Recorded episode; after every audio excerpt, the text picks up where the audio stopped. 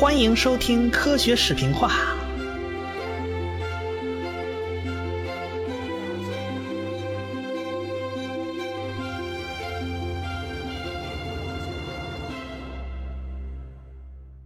斐迪南大公夫妇在萨拉热窝就遇刺身亡。开始大家也没觉得这事儿能怎么样啊？这个惩办凶手啊，死人赔钱啊，是这个这个道歉啊，这个能做的我们都做，你还能怎么样嘛？对吧？普通老百姓哪知道这事儿哪有这么简单？这斐迪南大公来就是蓄谋已久的这么一件事儿了。人家来之前啊，已经见过了德国皇帝威廉二世，他们早就想在巴尔干用兵了。斐迪南这次来啊，就是为了搞军事演习，好好吓唬吓唬这个塞尔维亚，顺便啊，咱到萨拉热窝来视察嘛。这倒好，一下他就把人家塞尔维亚的民族主义者给激怒了，人家抬手就把大公夫妇给打死了。那德国呀，啊，就在旁边按捺不住了，哎，就撺掇这奥匈帝国打，赶紧打，大打出手。哎，其实这奥匈帝国的老皇帝啊，这弗兰茨心里头没不那么愿意，你知道吧？这都他八十岁了，这何苦呢？还打仗？反正这斐迪南大公也不是他亲儿子，对吧？他跟 C.C 公主的孩子早就不在了，当年。啊，他亲儿子鲁道夫，那皇太子啊，在三十岁的时候就跟自己的女友在行宫里自杀身亡啊。这这这白发人送黑发人呢，他们家成员都很不幸。这 C C 公主作为母亲呐，这就心疼的不行啊，就得了抑郁症，后半辈子只穿黑的。到一八九八年，有个恐怖分子本来想刺杀奥尔良亲王，人法国的啊，但是人家临时走了。啊！这刺客偶然在报纸上看见啊，C C 公主正在本地旅游，结果就用一把磨尖的锉刀啊，刺杀了 C C 公主。那弗兰斯皇帝是非常非常难过啊，他弟弟在南美也是被人暗杀的啊，他为治理这个奥匈帝国这个多民族的帝国啊，已经是操碎了心呐。这奥匈帝国国内有八种不同的语言啊，他全会。那不光这个，你每天工作十二个小时，几十年了就得这么熬过来。老了老了，到八十多了，现在接班人又被人暗杀，这算是家门不幸啊。那全全国上下都喊打呀，那外务大臣一个劲儿撺掇啊，撺掇咱咱跟德国结盟啊，咱咱一块儿打。老皇帝没办法，那打就打吧，跟德国人一块儿上阵呢。于是啊，七月二十八号。哎，第一次世界大战就正式开打了。到八月一号，就跟人家俄国啊这个宣战啊。爱因斯坦他们这边哪知道这事儿啊？他们正忙着呢。他们组织去世界各地观察日食啊啊，日全食。爱因斯坦这理论提出来了，立刻就有几支远征队要去观察这日全食。哎，人家当年一。一九一二年出日全食的时候，就有人要憋着观察。哎，这个按照牛顿理论呢，这个光也会偏的啊。有好几个人就想观察一下有没有这个问题。后来美国人用照相机啊照相，没问题啊，这个技术上已经都解决了，我们可以比对了。以前没有照相术，这没法比对啊。好，他们就选了几个地方，一伙人去美国加州，一伙人去南美，还有一。一伙人去俄国，哎，巧不巧啊？去俄国那批人刚到俄国，屁股还没坐热呢，这几个国家互相之间就宣战了。俄国人一瞅，好家伙，长枪短炮的，还有照相底片，不会是特务吧？你得是间谍，这先关起来再说。于是去俄国那波人啊，屁股没坐热就被关起来了。啊，那赶紧通知别的队伍啊！那那通知也来不及了，去俄国的那波人，凡是德国国籍的，全给他扣下来。而美国人呢，啊，可以放出来啊！你美国这个干干里湿里都没你们事儿啊！结果美国人就跑出来了，赶紧通知其他队伍，哦呦，不错，哎，你看，结果其他的地方呢，那老天爷不给面子，怎么着呢？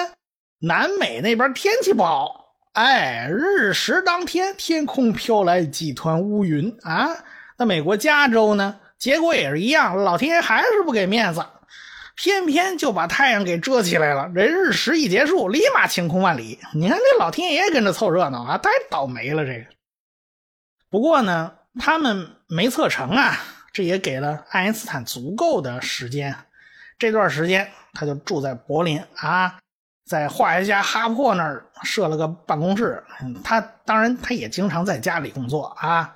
米涅瓦呢，因为感情不和嘛，就跟他分居了，连孩子都住在瑞士，他没有来柏林。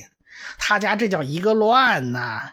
有个学生到他们家一看，他穿了一只袜子，正在那找论文呢，放哪儿了？哎呀，这还不好，这个论文找不着了。你等会儿啊，我先找找。他呢也在进一步完善他的理论。现在他对数学已经非常娴熟了，什么黎曼方程啊，他已经很很熟悉。可他黎曼几何他已经会解了，他不需要再找那格罗斯曼帮忙。他最关心的就两件事一件事是光线路过太阳的时候偏折到底有多大？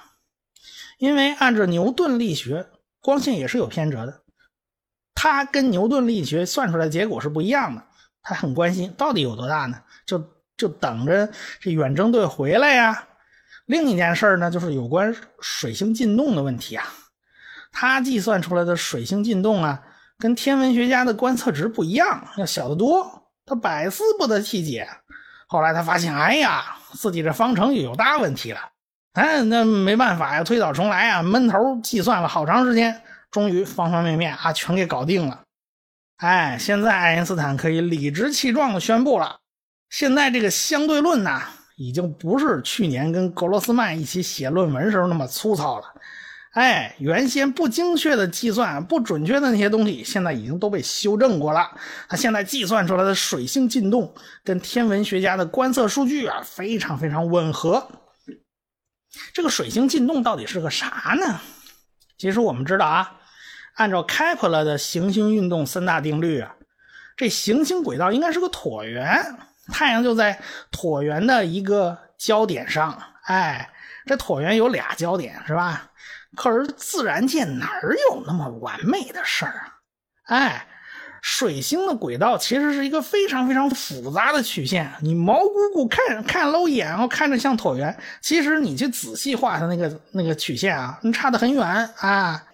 水星绕着太阳每转一圈这近日点都会跑，它都不在原来那位置。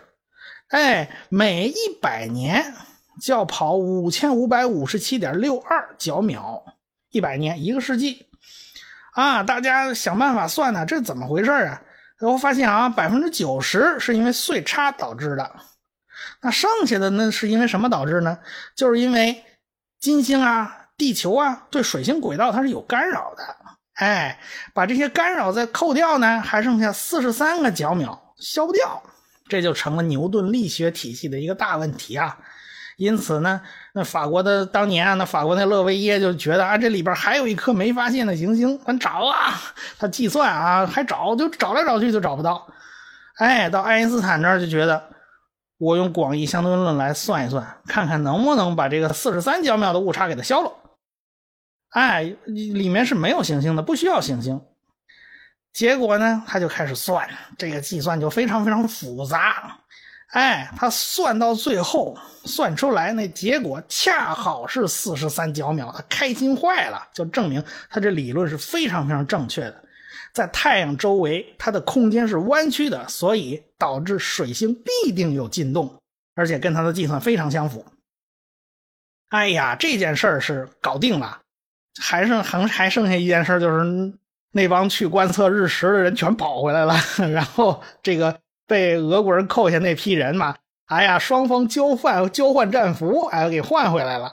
这个，哎呀，反正闹得爱因斯坦老大的遗憾呢，怎么怎么这一年就没看成呢？这个爱因斯坦遗憾呢，咱不表啊，这他闷头计算广义相对论，这德国上下可开了锅了。哎呀，大战大家发现呢，这次战争与以往战争大大不同啊，高科技成分是非常非常明显啊，啊，大量科学家都摩拳擦掌。比如说那能斯特啊，他在自己家里练习踢正步啊，练习稍息立正，他也要为皇帝陛下效忠啊。而且还要学开汽车，哎，争取为前线服务，哎。后来人家嫌他你你那眼睛不行啊，你那老眼昏花呀，外带那岁数大了，你就没让他上阵。他没上阵，他儿子可上战场了。人他们家也为德国而战呢。他们家为德国而战不要紧呢，他那学生林德曼，他最好的学生正在英国为英国皇家空军服务呢，你知道吧？这个法国那郎之万呢，他也没闲着，他已正在研究怎么对付潜艇。那。最厉害的潜艇不就是德国人造的吗？对吧？这这这本来都是很好的朋友啊，大家都有学术交流，这下变敌人了。爱因斯坦从小对战争他就一脑门子官司，他最厌恶、最厌恶就是战争啊！别人都集体签字啊，效忠祖国，人家拉着他签字，他就是不签。他反过来跟一帮子人起草一份公告啊，呼吁大家别打，大家别打了。这那当然在那种。军国主义狂热的情况下，没人听他的。那最狂热的一人呢，就是在他办公室对面那哈珀。这哈珀是个化学家呀，当年他发明了人工合成氨，有了氨，咱就可以造氮肥嘛，对吧？因此才有了化肥工业嘛。但是他这个固氮工作，哎。你会发现啊，什么硝酸类的东西和炸药类的东西都是跟氮有关系的。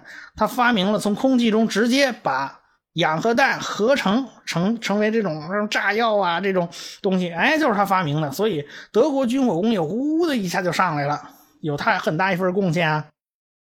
他在看着啊德国士兵在战场上痛苦的死去，一大批年轻人啊像填绞肉机一样被填了进去，他决定啊不能这么干了。必须研究什么大规模杀伤性武器？为什么要研究大规模杀伤性武器呢？我要用科技把这人呐人命给他换回来，对吧？你不能让人拿命去填，你必须依靠这高科技嘛，对吧？于是他就可劲儿的研究那化学武器。他是化学家吗，于是化学武器这只魔鬼就被哈珀给制造出来了。那哈珀的妻子也是个化学家，一个劲儿阻止啊哈珀造那化学武器，哈珀不听啊，后来他妻子举枪自杀。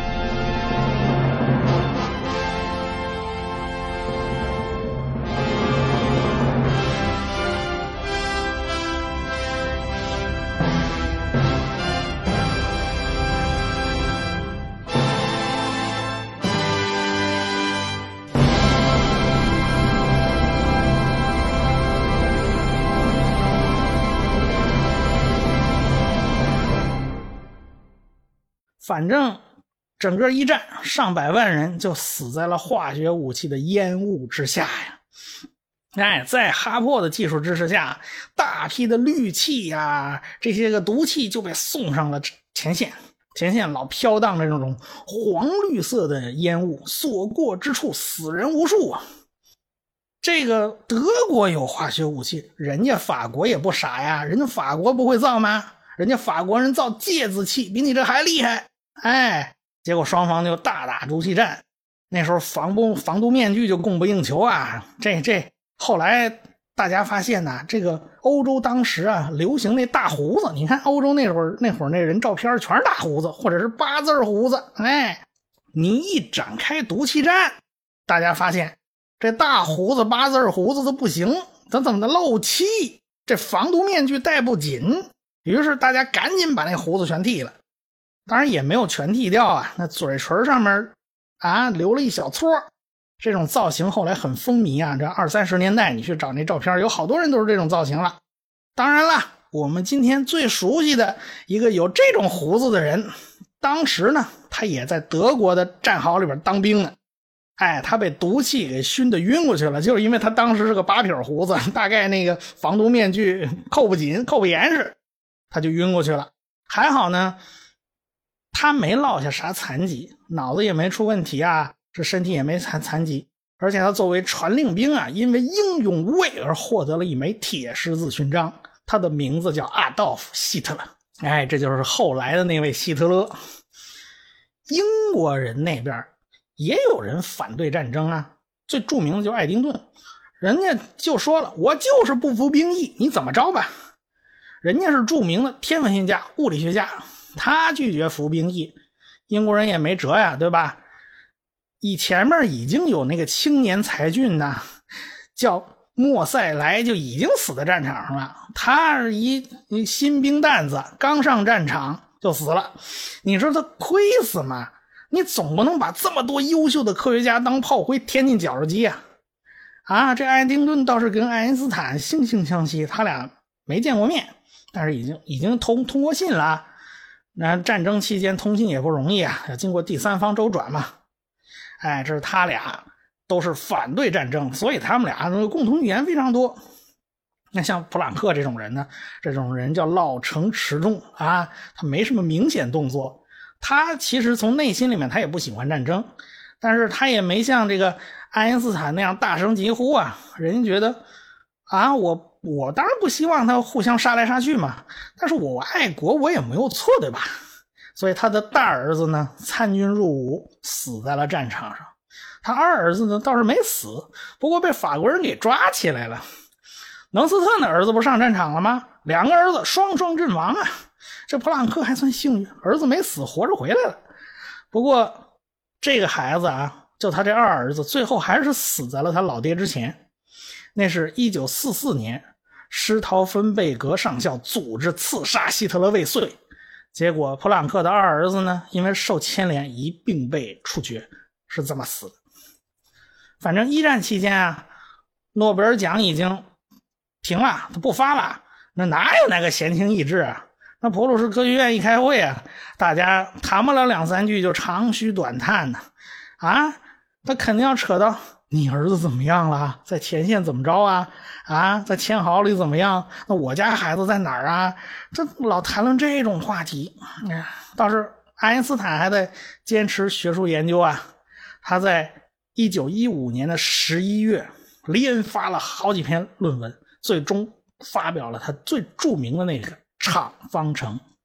这个场方程一发表啊，就标志着广义相对论经过十年的酝酿。终于成熟了，它不像狭义，嘛一个雷天下响，它不是，它是有个渐渐成熟的过程的。场方程的完成，也就标志着广义相对论的正式诞生。广义相对论一发表，场方程一发表，物理学界立刻引起震动啊，对吧？水星进动的计算已经证明了这东西很灵很灵了，大家还有点半信半疑啊，这东西好像太复杂了啊，比牛顿的力学还复杂的不是一星半点吗？大家还要领会一下文件精神，对吧？这个爱因斯坦也知道啊，他这个方程啊，讲的是引力方面的东西啊。那在微观世界里面，这引力忽略不计，微乎其微，有力气使不上。所以这个方程一定是来描述这种大的玩意儿。那宏观的这种东西是最合适不过了。大质量的宏观东西最适合的描述的就是天体啊、宇宙啊这些东西。当然，要想描述宇宙呢，这个方程就非常复杂了，有十个高阶的偏微分方程联立，这非常非常难解。那其他人还在这儿啊，没搞懂呢，晕蒙晕头转向的时候，模模糊糊的时候，哎，有一位炮兵上尉啊，已经开始默默的计算了。哎，那年头大量科学家都参军了。这位虽然四十岁了，也不年轻了，但是他也想为德国效力，这也不能例外啊。但是人家军方也不傻，这人才啊，这可不能往这往前线送当炮灰啊！啊，这位可是天才啊！这么又一个天才啊！人家十六岁就计算过三体问题了，你知道吧？你看又这这三体问题啊，这好，我们发现啊，好多天才都拿这个问题来试刀，这这个问题简直成了天才试金石啊！什么拉普拉斯、拉格朗日、那庞加莱，个个都算过这三体问题。这位也一样，后来人家当了哥廷根大学天文台的台长啊，波斯坦天体物理台的台长，人家名字叫史瓦西。哎，这是后来科学界一个非常响当当的名字。他看到爱因斯坦发表的场方程，那已经是一九一五年年底了，人家很快就在一九一五年内就算出来一个球对称引力场中的解，这个解被称为史瓦西度规，也叫史瓦西解。这个史瓦西解呢，就成了他的最后成就啊。爱因斯坦就帮他发表啊，他是寄给爱因斯坦的。那他为什么不直接寄给什么什么科学院之类的发表呢？他为什么不自自己直接来呢？因为人家正在俄国前线计算弹道呢。虽然不用直接上上战场嘛，但是他还是要去帮着算炮弹，你知道吧？这个施瓦西解啊，非常奇怪。这爱因斯坦拿到这个这个文章的时候，拿到施瓦西这封信的时候，一看就愣了的。哎，这个解里面有个非常非常奇怪的东西。要知道啊，爱因斯坦的广义相对论的关键就是认为引力其实是空间的弯曲、时空的弯曲造成的一种效果啊。既然是弯曲嘛，这欧几里得几何学它就不好使了。因此，这爱因斯坦不是去恶补这黎曼几何吗？这个史瓦西在计算的时候就发现一个大问题啊，他计算出来这史瓦西解里边，球体正中心这个曲率会无限大，是发散的。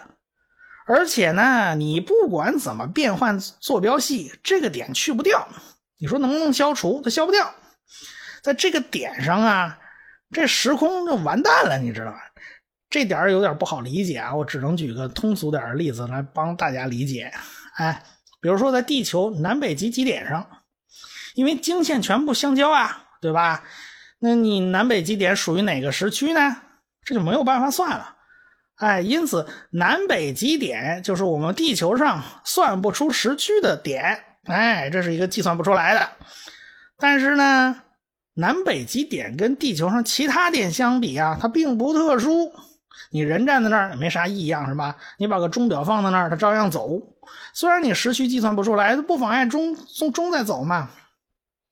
那为什么会出现这种情况呢？是因为问题不出在这个点身上，而是出在了。这个经纬线划分方式上，这个划分方式有个天生的缺陷，哎，就在这儿，哎，你换个坐标划分方式呢，这两个这南北极这两个点也也也也可能就不特殊了。史瓦西的解里面就有这么一个点，它非常非常特殊，哎，你用尽办法，你修改坐标系啊，你你想把它搞掉。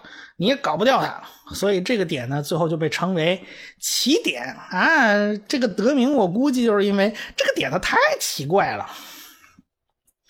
过了一个月啊，这施瓦西又给爱因斯坦来信了，人家计算出来又一个惊人的结果。人家说，一个天体啊，假如密度够大，半径够小，当半径小于某个数值的时候，发出去的光都跑不出去。哎，这个星居然是个暗星，完全看不到。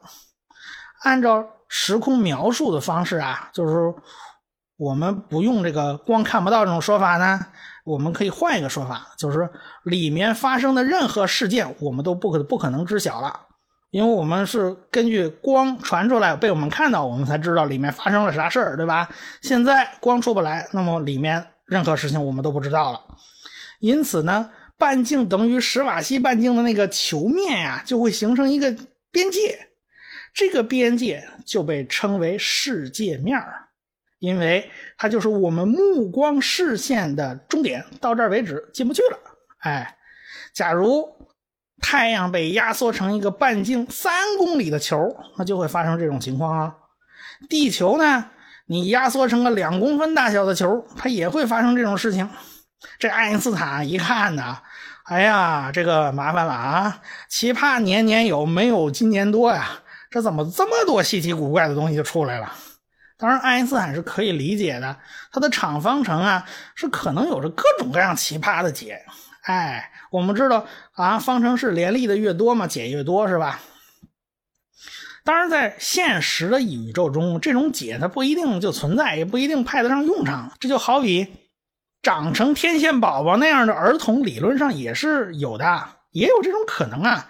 但是全世界你真去找一下，未必真能找到长得跟天线宝宝差不多那种孩子，那找不到。这个史瓦西解呢，算是场方程的一个严格的解，是第一个严格的解。啊，这史瓦西很快就回了柏林呐。他得了一种怪病，一种皮肤病啊，他绝症。这皮肤病居然是绝症，在医院里躺了不到两个月，就不幸去世了，英年早逝。他才四十来岁，在一九一六年五月去世的。爱因斯坦呢，就和大家一起怀着沉痛的心情哀悼史瓦西。爱因斯坦还写文章啊，哀悼他。当然，史瓦西后来的这个论文呢。他自己并没有看到发表啊，因为他很快就去世了。是爱因斯坦帮他完成意愿，在普鲁士科学院会刊上发表。这爱因斯坦自己也在计算这个广义相对论方面的东西，比如说他研究引力波，他认为引力既然是空间的弯曲，它的传播呢也就不是无速度无限大的，它一定有个固定的速度啊，这应该是光速，这是爱因斯坦的猜想。他就去计算引力波，我们后文也会讲到这个引力波。但是他也在计算这个场方程啊，就是场方程能不能解出来呢？对吧？这个场方程用来描述宇宙，这是再合适不过了。哎，我们刚刚讲的这史瓦西解就已经很奇葩了，对不对吧？但是爱因斯坦知道啊，这个场方程还会解出很多很多奇葩的解嘛，他自己就解出来一个非常奇怪的解，他看着实在是太别扭了。结果就因为这个。爱因斯坦一念之差呀，就导致他犯了一个他认为的他一生最大的一个错误。那是什么错误呢？咱们下回再说。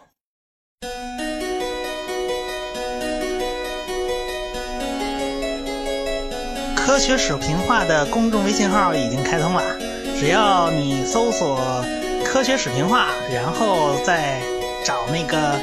一把扇子图标，点击以后添加就可以了。